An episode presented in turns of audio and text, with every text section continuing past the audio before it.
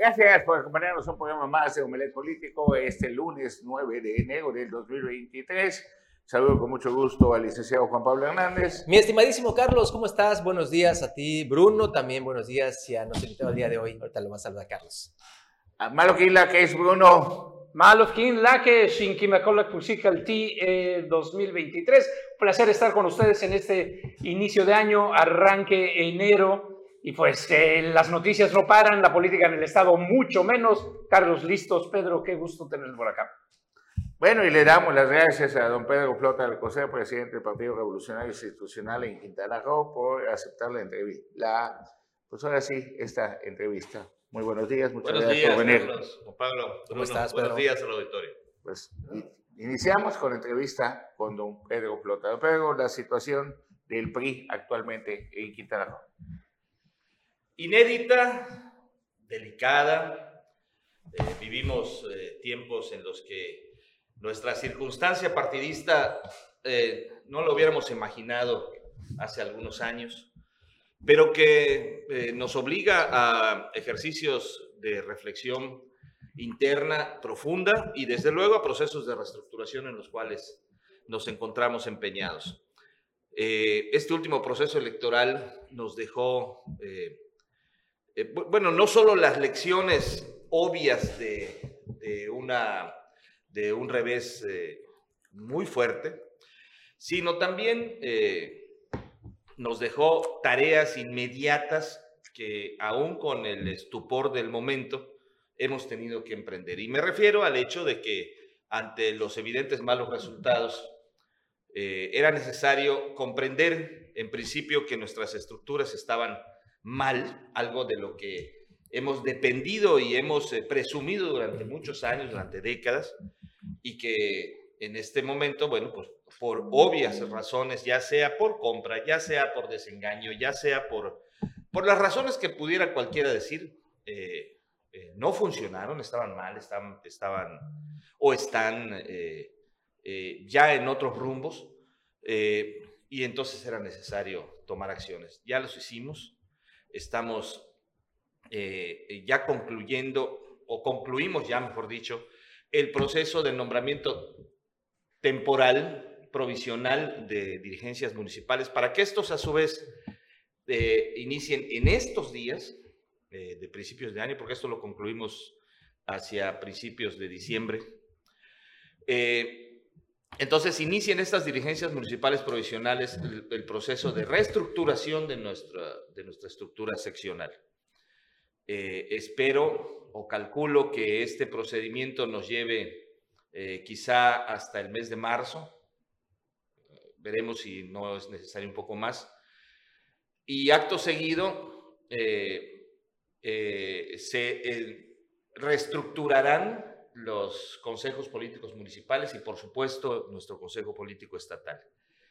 Inmediatamente después, con, es- con estos consejos políticos establecidos, ya con la estructura seccional renovada, deberemos eh, de iniciar la renovación de dirigencia, las dirigencias municipales. Eh, y hacia finales de año, estimo, eh, quizá antes, veremos, eh, renovar la dirigencia estatal del partido.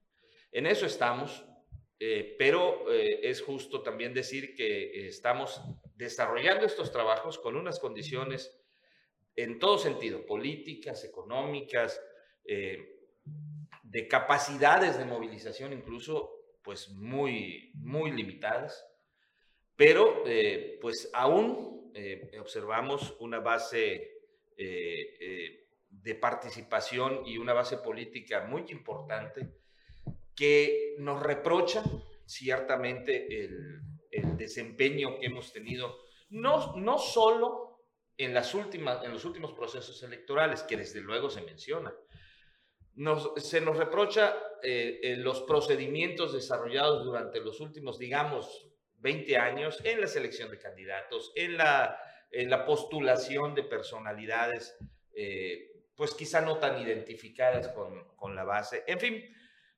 pero que ahí siguen, que siguen participando y considerándose priistas y que hablan de las, de, las, de las cosas y los beneficios que en un estado como el nuestro, con 47 años de, de vida soberana, están frescas en la memoria de, de, muchos, muchísimos de los, que, de los que participan en la vida política, quizá no de los más jóvenes, pero, pero por supuesto que hay gente que recuerda los trabajos, las personas que realizaron esos trabajos eh, fundacionales de Quintana Roo y que se, se asumen perfectamente. A ver, ¿se sienten ustedes una verdadera oposición en estos momentos? No solo lo somos, eh, por supuesto nos sentimos, aunque es justo también decir que el peso político con, con, una única representante en el Congreso del Estado y escasos regidores en los ayuntamientos, eh, poco puede, puede hacer. Sin embargo, naturalmente sí lo somos y tan lo somos que, que estamos eh, eh, batallando, por no usar una palabra más, más, más estruendosa, para mantenernos no solo en la libertad eh, política a la, que, a la que nos vemos obligados eh, por, por, por, definiciones ideológicas, sino también eh, para no caer en las tentaciones del poder o de las necesidades económicas. Y le, resta, y le resta, y le resta poder de negociación también, Pedro. Sí, naturalmente. O sea, el, el, el, tener esa poca representatividad en los cabildos y en el, en el Congreso, pues claro que a la hora de negociaciones, eh, eh, digo, se ve tan, tan limitada y tan acotada como el hecho de ser un solo voto. Pero eso no significa que no se puedan señalar las cosas. Nosotros hemos, hemos, hemos dicho, y lo dijimos desde antes incluso de que asumiera la actual administración, que no íbamos a hacer una oposición eh, tajante, de esa oposición de la que mucho nos quejamos cuando estuvimos en el gobierno, que a todo decía que no, eh, aun que fueran acciones en beneficio para la ciudadanía, pero que sí íbamos a señalar eh, eh, acciones que fueran abiertas y obviamente lesivas al, al Estado y a la ciudadanía. Y poníamos, por ejemplo, el caso de nuevos endeudamientos. Y aquí estamos, observando nuevos endeudamientos. Y ya lo señaló nuestra diputada, y desde luego desde la dirigencia estatal. A ver, pero este, me preguntan por qué no la legislación que se dio a nivel federal la trasladan o pelean para que se dé en el estado de Quintana Roo y de esa manera tengan mayor oportunidad con la votación que puedan obtener en la próxima elección. La legislación que se dio a nivel federal. los, los cambios que se dieron en el INE, de que los votos entran en bloque, entran en bloque una contienda y no es por diputados, sino por los votos que consigue el partido. La, la, llamada cláusula de la vida eterna, ¿te refieres? Ajá. Bueno, en principio no pasó a nivel federal. Este, ese, ese punto específico eh, no, no transitó, fue rechazado.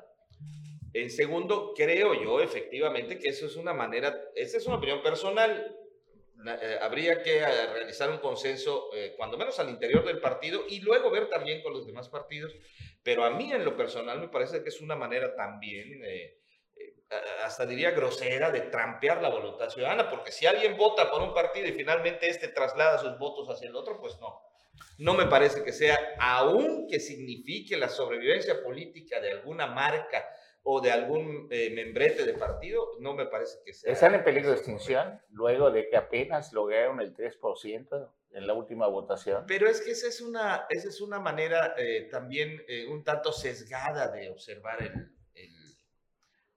los resultados del, del, último proceso electoral. Recordemos, en este último proceso electoral se dieron, en el 2021, se dieron eh, perdón, en el 2022, se dieron dos concurrencias. Se dieron elecciones locales y elecciones federales. En ese caso, en el caso de elecciones concurrentes, la que manda, por así decirlo, para, para, las definiciones de registros, de asignaciones de prerrogativas, etcétera, son las elecciones federales. Consecuentemente, el partido o los partidos que tenemos registros nacionales competíamos con el registro nacional. En Quintana Roo y en ninguna parte del país estuvo en juego el registro estatal. Es decir, aquello que, aquello que, aquel concepto de que el, PRI estuvo a punto de perder su registro de Quintana Roo, eso es absolutamente falso. Nunca estuvo en, en ese supuesto. Bueno, ni el PRI, ni el PRD, ni, ni nadie. Porque competíamos con el, con, el, con el registro nacional. Ahora bien, ah, es que si hubieran competido con el registro estatal, podían haberlo decir, bueno, se lo hubiera, no existe. ¿Qué, va, ¿Qué pasó en el 2021 cuando sí fueron elecciones este, eh, locales únicamente? El, el, resultado fue diferente. ¿Qué va a pasar en el 2024? Este año 2023 no tenemos elección local.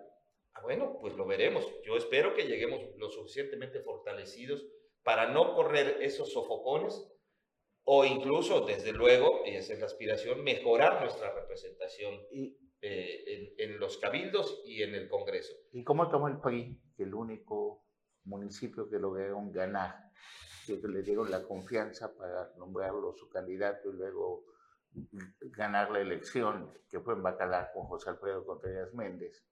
En el primer informe ya empezó a coquetear con el verde, el verde como que no muy le convenció, hoy está ya pues pidiendo con Morena, tuvimos la entrevista con Joana Cose, nos dijo que ya tuvo acercamientos.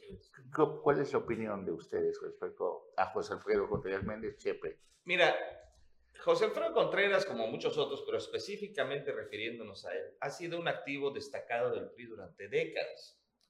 Fue eh, eh, primero alcalde de su municipio, postulado por el PRI, cuando se convirtió Bacalar en alcaldía. Luego fue presidente municipal. Luego fue diputado local. Regidor. Regidor, naturalmente. Eh, y ahora vuelve a ser candidato por el PRI. Eh, y bueno, pues, digámoslo así, no sale con esto. Estas son decisiones políticas que toma cada quien y que, pues, cada quien también debiera de revisar las consecuencias que eso va a tener respecto a su futuro político, claro, pero también respecto al análisis que de él mismo haga la ciudadanía. O sea, alguien que no, no, que hace a un lado sus valores, los que ha defendido durante toda la vida, eh, que hace a un lado sus, sus lealtades para buscar qué cosa, seguir en un camino político que no parece tener eh, mucho futuro desde mi punto de vista, eh, ante situaciones como esa, bueno, pues cada quien tendrá que valorarlo. La, quien, el que juzga es el, el, elector. Ahora bien, esto cuando se empezaron a conocer de manera más clara estas, estas, estas eh, situaciones con José Alfredo, a quien yo considero mi amigo personal, pero esto no es un asunto de amistades personales. Eh, yo dije con toda claridad, eh, eh, como dirigente de partido, que esto tendría que ser sometido a la consideración de la Comisión de Justicia Partidaria. Esto fue, si no mal recuerdo, en noviembre. En aquel momento se hizo acopio de la información de la que podíamos disponer, de redes sociales, de medios de comunicación. Se hizo llegar la carpeta a la Comisión de Justicia Partidaria. Está en revisión y pues la Comisión de Justicia Partidaria del Comité Ejecutivo Nacional tomará una decisión.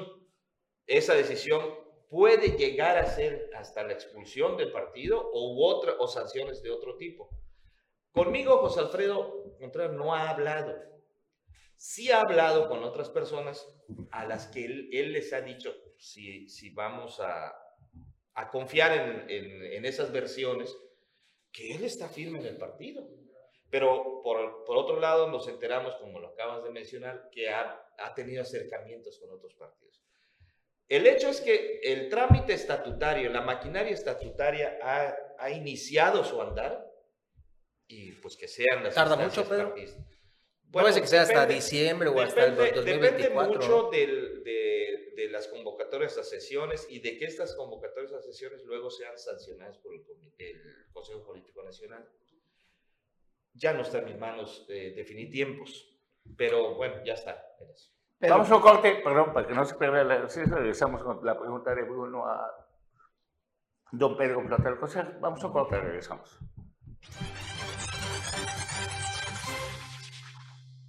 Te manda saludos tu hermano Raúl Ojeda.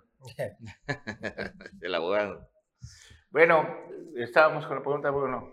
Pedro, eh, comentabas hace rato cómo el PRI no está desapareciendo, cómo es, falsa esta percepción que se tiene por todos lados de que apenas están agarrando con las uñas en los resultados electorales. Sin embargo, dices muy eh, eh, atinadamente que solo tienen un representante en el Congreso y es poca la posibilidad de eh, cambios desde la oposición, ¿no?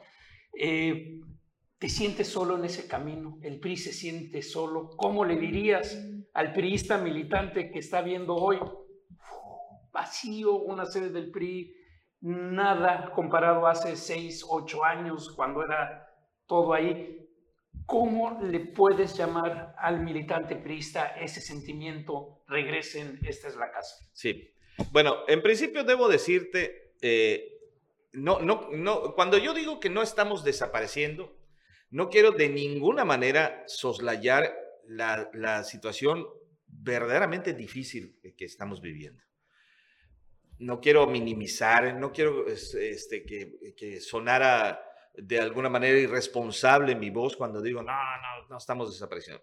Yo creo que eh, es una situación eh, verdaderamente imposible de, de describir cuando lo comparamos, como tú bien señalas, con épocas en las que todo era bullicio, eh, eh, respaldo aparentemente masivo y todo, pero, pero reconozcamos que todo eso giraba en torno a, una figura eh, de poder que en ese caso era el gobernador del estado. haciendo parangones más pequeños, una especie de presidencialismo local, pero que finalmente era artificial.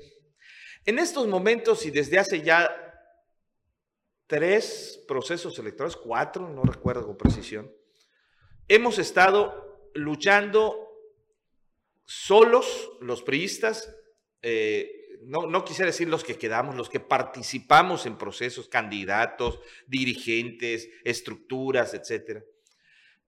Eh, solos cuando, pero cuando digo solos, no quiero decir que, seamos unos muy pocos, sino solos sin esa figura patriarcal que además de dinero eh, repartía poder. Eh, a eso es, eh, allí es donde yo encuentro la coyuntura de motivación que nos debe de convocar nuevamente a los priistas. ¿A qué me refiero? al hecho de que estamos tratando de reconstruir un partido a, este, partir de una base democrática en la que participemos todos, los que estamos aquí, los que hemos estado en los últimos procesos, los que han sido candidatos lo pueden decir. No ha habido injerencias de nadie a la hora de la designación de los candidatos. Los candidatos que han sido seleccionados los hemos valorado en las dirigencias, los hemos propuesto a los comités, a los consejos políticos, respectivos. Se han hecho valoraciones respecto a capacidades de todo tipo, políticas, de, convocatoria, por supuesto, también económicas, para que pudiéramos sacar a los, a los que mejor han podido responder. Porque es claro que hoy el, el, PRI no tiene para poder financiar una campaña de un candidato. Quien vaya a ser candidato tiene que poder encontrar sus fuentes de financiamiento legales, además de las prerrogativas que en este caso el PRI cada vez ve más disminuidas. A partir de este mes de enero, por cierto, este, estaremos sufriendo la reducción de prerrogativas que corresponden al hecho de haber obtenido una menor cantidad de votos. A ver, tu dirigencia nacional, eh, don Alejandro Moreno Cárdenas, Alito Moreno, ¿ustedes están de acuerdo cómo está actuando Alito Moreno como presidente nacional del Partido Revolucionario Institucional? ¿Están, ¿O debe de haber una pues, un cambio, una renovación. ¿Qué, sienten ustedes? Habría que definir esa, esa pregunta en dos partes. Primero, porque el, el, que si estamos de acuerdo en la política de alianzas, en la política de, de, de, oposición al régimen, sin la menor duda. Que el, pero por otro lado, que si estamos de acuerdo en la renovación de la dirigencia nacional, seguro, cuando se cumplan los términos. Esta dirigencia nacional concluye su periodo en diciembre de 2023. Yo, yo, yo llamaría a todos los que nos escuchan a que hagan un análisis de cómo y por qué razones eh, en el ambiente político nacional de pronto ha habido una especie de, de, aborazamiento desde hace cosa de, un año y medio. Pero es lo que se ve, Pedro. es, lo que se ve. El ciudadano y los militantes eso ven ahorita. Dicen, bueno, van a esperar hasta diciembre. Qué aborazados son. No, es ¿Por, que. ¿Por qué no lo sacan? Pero, a ver, ¿por qué? Él fue electo en 2019 por un periodo de cuatro años y ese periodo vence en diciembre de 2023. O sea, están dentro de su periodo, pero desde hace más de año y medio están atrás de él grupos políticos tratando de bajarlo. Y yo no digo, eh, yo no, yo no, no digo, o no quiero decir que no tengan razón unos o que no tenga razón el otro. La pregunta es, en un periodo estatutario establecido, además en los estatutos desde hace muchísimo tiempo, eh, ¿cuál, es ese, eh, ¿Cuál es esa intención? Pues a, mi modo de entender, claro, es apoderarse del partido. Y, no, y además tienen derecho, nada más que tendrá que ser o deberá de ser hasta el 2020, o sea, hasta finales de 2023 cuando vence el periodo. Ahora, otra. Hace, unos, hace unas semanas se generó una polvareda enorme porque se cambiaron los estatutos. Según esto, para favorecer y prolongar el periodo de Alejandro Moreno al frente de la dirigencia. A ver, desde el 2020, cualquier persona, los estatutos del PRI, como los de los demás partidos, son públicos, están en la página del INE. Desde 2020 está en los estatutos que al término del periodo de la dirigencia, esta dirigencia tendrá, decía el, periodo estatutario, hasta tres meses para convocar a elecciones. Y la modificación estatutaria para efecto de no evitar confusiones en, términos teóricos, pero que luego a la hora de las interpretaciones son las básicas, este, fue cambiar esos estatutos para que en lugar de decir tres meses, cambie a 90 días, que son tres meses. Pero para evitar esas interpretaciones de días hábiles, etcétera, bueno, cambió a 90 días. No pasa como en el fútbol de que si no da resultados para juega, así como pasó en el Mundial con el... No, no sucede así en los partidos. Bueno, es que esto es política, no es fútbol. Oye, ah. pero en fin. Oye, Pedro, y a ver, eh, eh, continúa un poquito con el sentimiento y, retomando esto de eh, una división interna o una pugna interna por lo que queda del, del, del partido a nivel nacional, no, no para meternos en el nivel local. ¿Tú no sientes un desquebrajo o, si estuviéramos en la secundaria te diría un ardor, una enchilada, de pronto de voltear y ver la cera de frente y decir, todos ustedes políticos le deben su trayectoria y demás al tricolor? sí, este partido. sí, bueno, claro, sin duda. Especialmente cuando muchos de esos han sido pues, representantes populares, funcionarios públicos, altamente poderosos. Sí, sí, claro, ni hablar hay, hay, hay mucho de frustración, de coraje, eh, de nostalgia, de pronto de ver a muchos amigos, porque eso no lo dejan de ser, este, pues ahora con otras camisetas. También de pronto deja, de, deja un sentimiento agridulce, por así decir, ver a muchos que se fueron, que además luego se voltearon y dijeron, ah, se va, van a desaparecer, y están perdidos, a mí ya me ofrecieron acá. Y verlos ahora, pues todavía sin nada.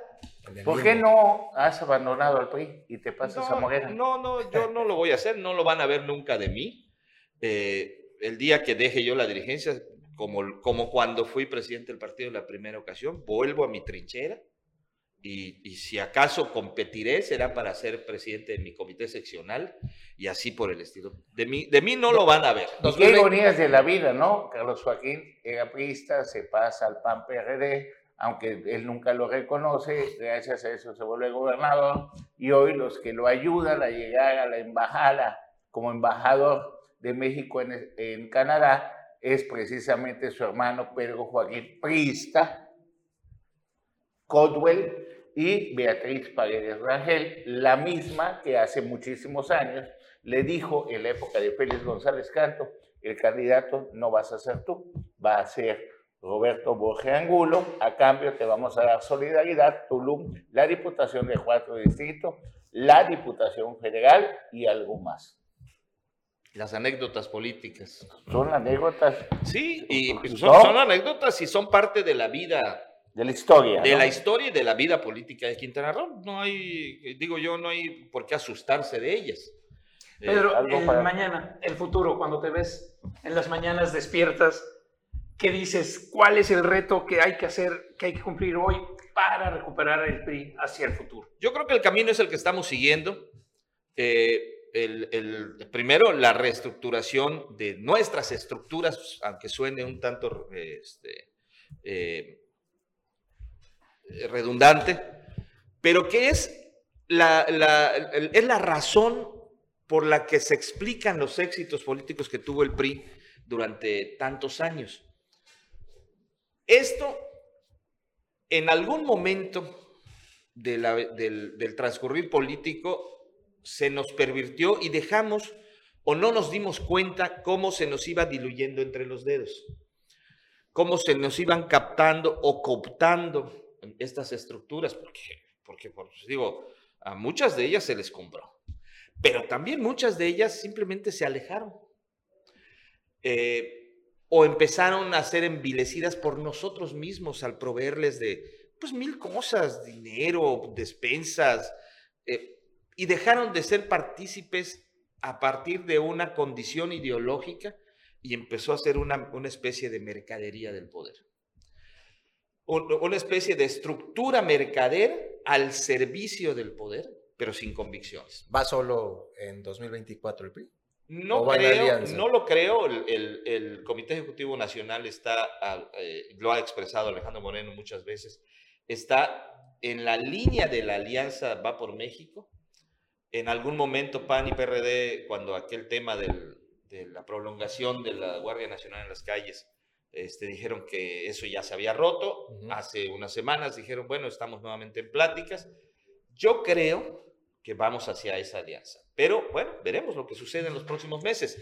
Sin la menor duda, el, resultado de las, de las elecciones del Estado de México y de Coahuila va a ser determinante tanto para el futuro de la Alianza Va por México y su repercusión nacional, como para eh, las posibilidades de éxito eh, eh, de esta alianza en, la competencia presidencial. Y no me refiero, o no quiero referirme solamente a, las posibilidades de éxito financiero, sino el, oxígeno político que es que victorias en esos dos estados significará para PRI, PAN, PRD, de cara a la elección. ¿Y Movimiento Ciudadano no se anima? No se ha descartado la idea, la invitación sigue, entiendo, yo no soy partícipe de esas pláticas, pero entiendo que se siguen dando pláticas. Hasta donde yo sé, no ha habido eh, una, una recepción muy, muy, muy clara, muy abierta. Veremos qué sucede. Ustedes le dejaron crecer el Partido Verde, Benito Juárez, le dieron toda su estructura al Partido Verde en el pasado para que el Partido Verde fuera poderoso en Benito Juárez. Cuando te digo que fueron, que no nos dimos cuenta cómo fueron cooptadas eh, estas estructuras, me refería en buena medida a esa, a esa coyuntura. Oye, Pedro. Vamos a un corte, espérate, porque otra vez te manda saludos. viene. Vamos al corte. Te manda saludos Benjamín Vaca. Ah, venga,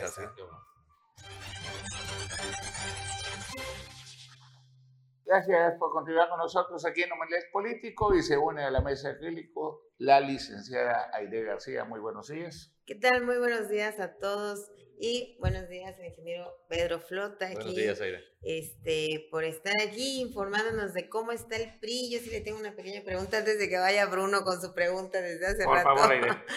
eh, aspectos para el 2024 eh, lo que viene siendo ahorita, pues ya los otros partidos están ya en plena campaña, aunque aparentemente no, no hay campaña, pero se sabe bien que están en campaña. El PRI, en ese sentido, ¿tiene algo preparado para el 2024? Sí, sí, sí, sí, desde luego, preparación de este total, reestructuración de fondo real, sin, sin engaños a nosotros mismos, y, este, y con, ese, con ese preparativo, esperamos poder entrar hacia finales de año a un proceso de selección eh, de candidatos que, nos, nos, haga más competitivos eh, en este proceso electoral que viene. Estamos claros que en, esta, en este 2024 vamos o, debemos de, llegar a un, a un estadio de, recuperación franca. Yo quisiera entregar eh, la dirigencia estatal a una nueva dirigencia que se encuentre con mejores condiciones de competencia política.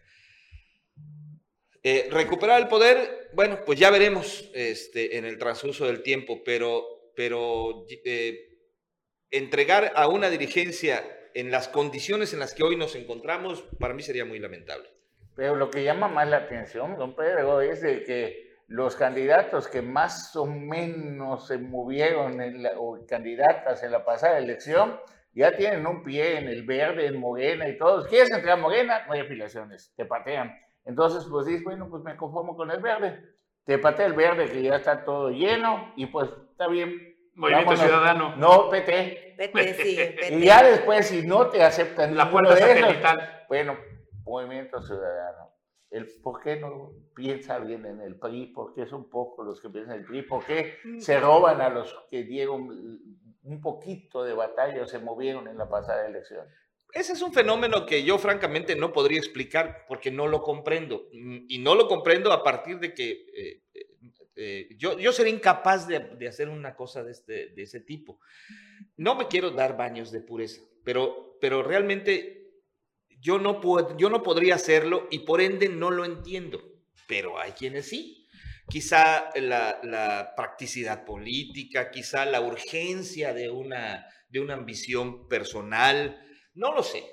Bueno, y por supuesto los partidos eh, políticos ven mucho más fácil eh, el, captar cuadros que ponerse a formarlos. Pero eso tampoco es, es obstáculo. Nosotros en esta pasada elección del 2022 eh, tuvimos excelentes candidatos y candidatas y, la gran mayoría de ellos muy jóvenes. Pongo el caso de, de Débora Angulo y Michelle Medina aquí en Chetumal, este, eh, Max eh, en, Cancún, en fin, muchos eh, muchachos y muchachas que dieron, hicieron un excelente papel. Quizá este, nos haya faltado una serie de, elementos para poder hacer un mejor, obtener un mejor resultado. dinero, desde luego, para, para desarrollar una mejor campaña, expertise política, quizá, lo que uno quiera, pero gente rostros, oferta política, sí pudimos presentar y estoy seguro que lo podremos hacer eh, eh, en, este, en el proceso electoral que viene.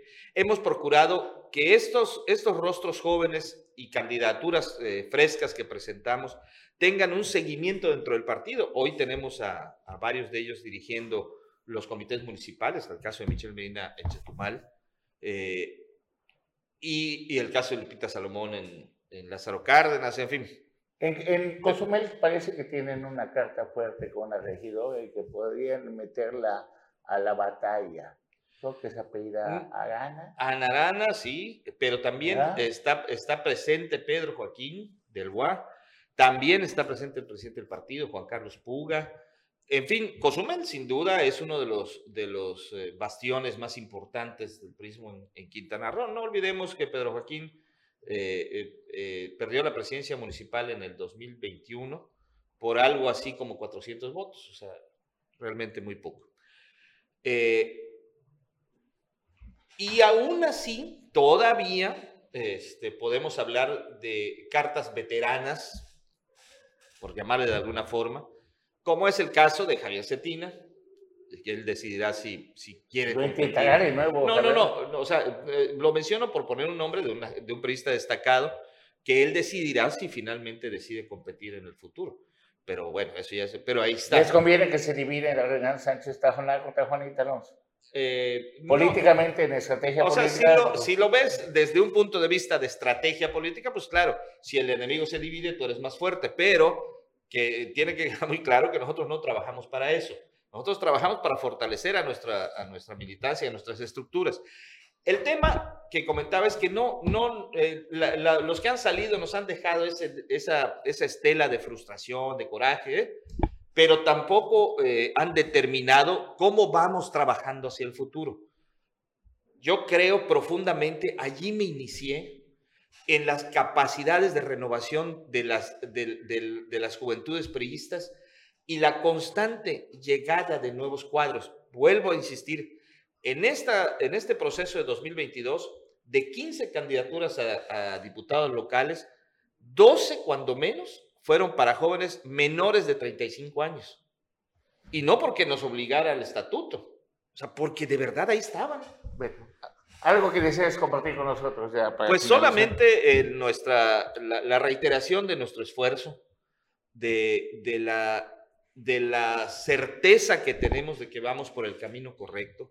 Por supuesto, la convocatoria a todos los priistas que, quieran participar. Hace algunos meses desarrollamos una serie de foros a partir de los cuales sacamos las líneas y los tiempos para la renovación de, de nuestras dirigencias.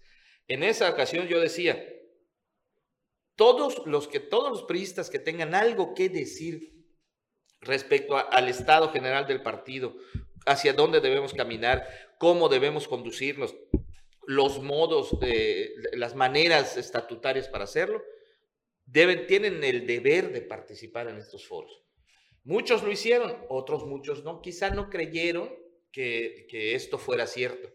Bueno, a partir de que la Fundación Colosio presentó eh, el, resultado de esos foros y se determinó que era necesario reestructurar, renovar dirigencias, consejos políticos, empezamos ese trabajo que expliqué al inicio de la plática. Ya estamos en eso. Pedro, rapidísimo, eh, ahorita que mencionas la Fundación Colosio, mi pregunta iba exactamente en ese, en ese sentido. Eh, todo el balance, toda la crítica, la autocrítica que estás haciendo hacia el interior del partido, pues suena al balance y la crítica que hizo precisamente Colosio en la reestructuración 21, pero tiene más de 30 años. Sí, es, eh, Luis Donaldo Colosio fue un visionario que pudo revisar de manera muy certera el estado que en ese momento guardaba el partido. Eh, el partido en general, sus estructuras, sus sectores, sus organizaciones, la manera en la que se daban las, las negociaciones políticas para llegar a candidaturas a gobernadores, a diputados, senadores. Y se dio cuenta que estábamos eh, eh, ya en un proceso de descomposición que era necesario cambiar. Por eso sucedió lo que sucedió. en aquel momento las fuerzas oscuras eran demasiado y, bueno, pues ya conocemos cómo, cómo terminaron matándolo. Pero claro que esa, e, esa, ese, ese eh, análisis o ese diagnóstico eh, ya lo había desarrollado Luis Donaldo Colosio. Hoy, ante la orfandad de, la, de, la, presidencia de la República, en Quintana Roo, ante la orfandad de la, de la gobernatura del Estado, nos vemos obligados a trabajar con, nosotros mismos, solos, sin esas coberturas presidenciales y de poder. Estamos trabajándole, haciéndole solos y cayendo en la realidad que ya había detectado Luis Donaldo. Bueno, ¿cómo, cómo seremos capaces de llevarlo a cabo, de desarrollarlo? Sin esos recursos, pero además sin el arbitraje de, de esas fuerzas de poder, esa es la clave para que podamos salir de esta situación. Bueno, pues agradecido contigo, te voy a mostrar algo que pasó en la bahía el día de ayer para que recuerdes todas las veces que has navegado la bahía de Chetumal. Mira, esto sucedió el día de ayer temprano desde Calderitas. Vamos a verlo. Días, qué gusto saludarlos este domingo 8 de enero del 2023. Esta es nuestra primera salida al mar que en esta ocasión es la bahía de Chetumal y de Calderitas.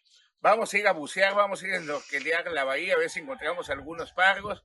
Vamos a corricanear un rato buscando las sierras, que en esta época del año hay lo que se llaman las Spanish Mackerel, que son las macarelas.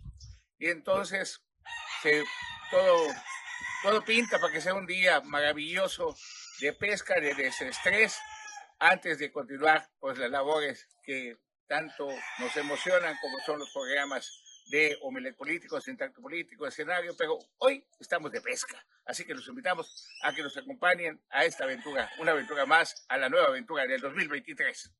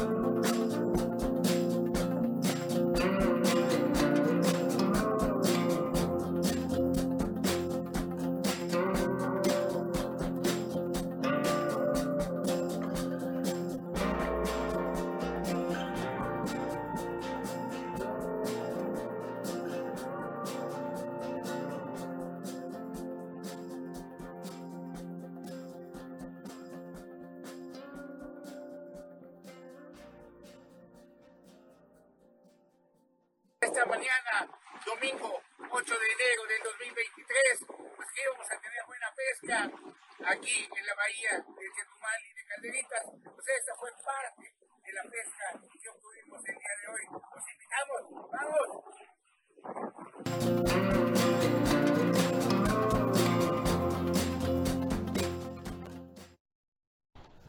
Pues muchísimas gracias. Vamos a un corte, regresamos.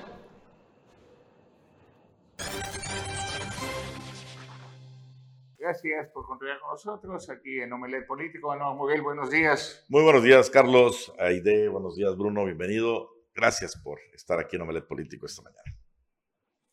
Bien, pues estamos con, con, Bruno, con los temas recién desempacaditos. De pues este mira, recién, recién, empacaditos, pues tenemos, hay varias, varias noticias nacionales.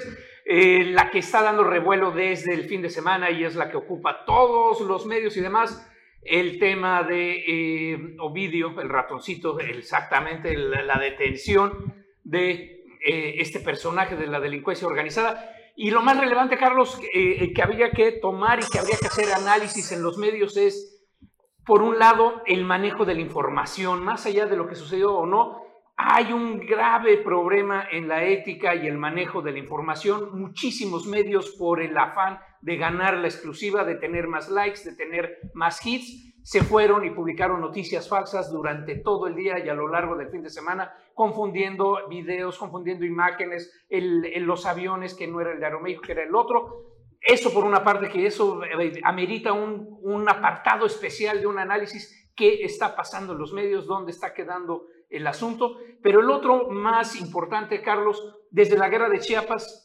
no ha habido un enfrentamiento tan cruento para las Fuerzas Armadas como lo que sucedió. Y lo que se militares muertos, 35 heridos, un coronel. En la guerra de Chiapas no murió ningún coronel. Y aquí mataron a un coronel en una emboscada. Es durísimo para las Fuerzas Armadas. 10 militares muertos no, no, no hemos tenido desde ese momento. Y eso que en aquel entonces había un enemigo que declaró la guerra abierta al gobierno mexicano y al ejército específicamente. ¿Qué tiene que ver? Hay que replantear y ver cuál es la política de defensa, qué es el papel de las Fuerzas Armadas, dónde están, qué está pasando, porque no puede ser un enfrentamiento de este tamaño sin que suceda nada, sin que se piense que no es. De la Sedeno de la Marina de la Sedena. Ah, bueno, sí, ¿verdad? En la Marina no hay coroneles. Este, vaya pregunta absurda. Eh, interesante lo que está ocurriendo porque tras la detención no es solo este enfrentamiento, Bruno, es lo que viene, porque lo que nos se, acaba de agitar, se acaba de agitar el avispero. Se anticipa allá en, Sinaloa, en el estado de Sinaloa, un enfrentamiento entre las dos facciones del cártel de Sinaloa que actualmente mantienen una tregua.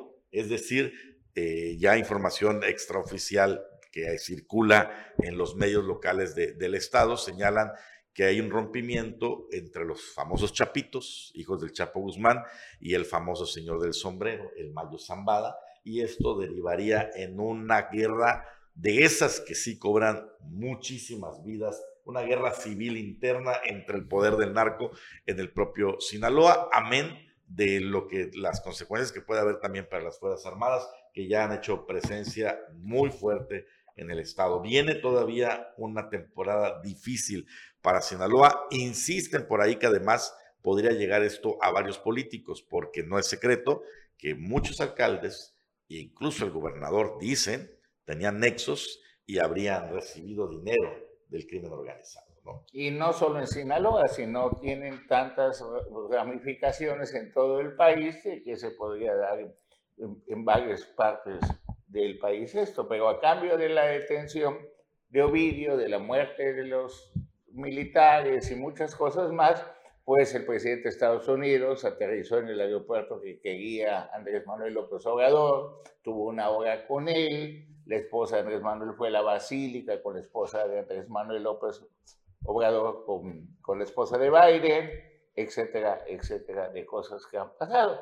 Ahora, lo punto y aparte de eso, qué va a pasar con Claudia Sheinbaum, que luego del accidente que sucedió en el metro, pues no la quieren, Andrés Manuel quiere que esté presente en este, en este evento con Canadá y con Estados Unidos, y pues ahí el que está muy fuerte es Marcelo Ebrard y también Adán Augusto. si hubiera que hacer un corte de caja hoy, la otra fallecida y la otra que le pasó encima del metro es Claudia Sheinbaum.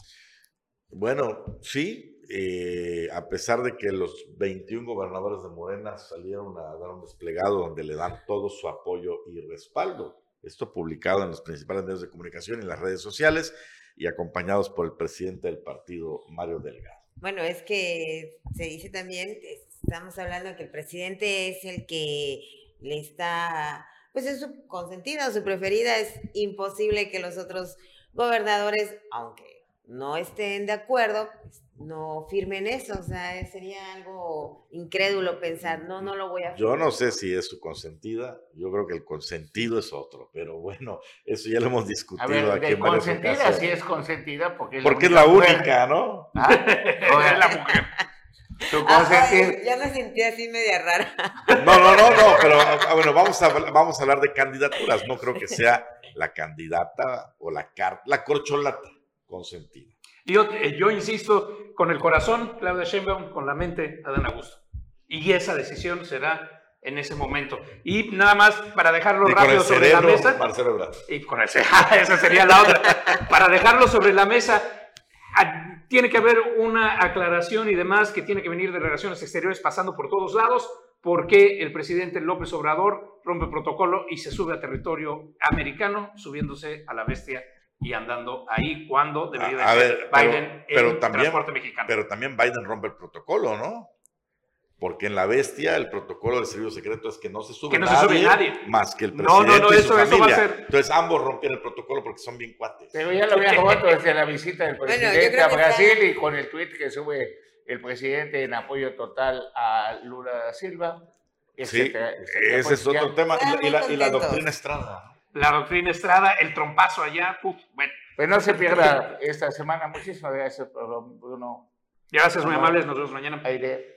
Muchas gracias. No se pierda esta semana el aniversario número 9 de Omelet Político. Estará la gobernadora Mara Lezama con nosotros. Muy buenos días.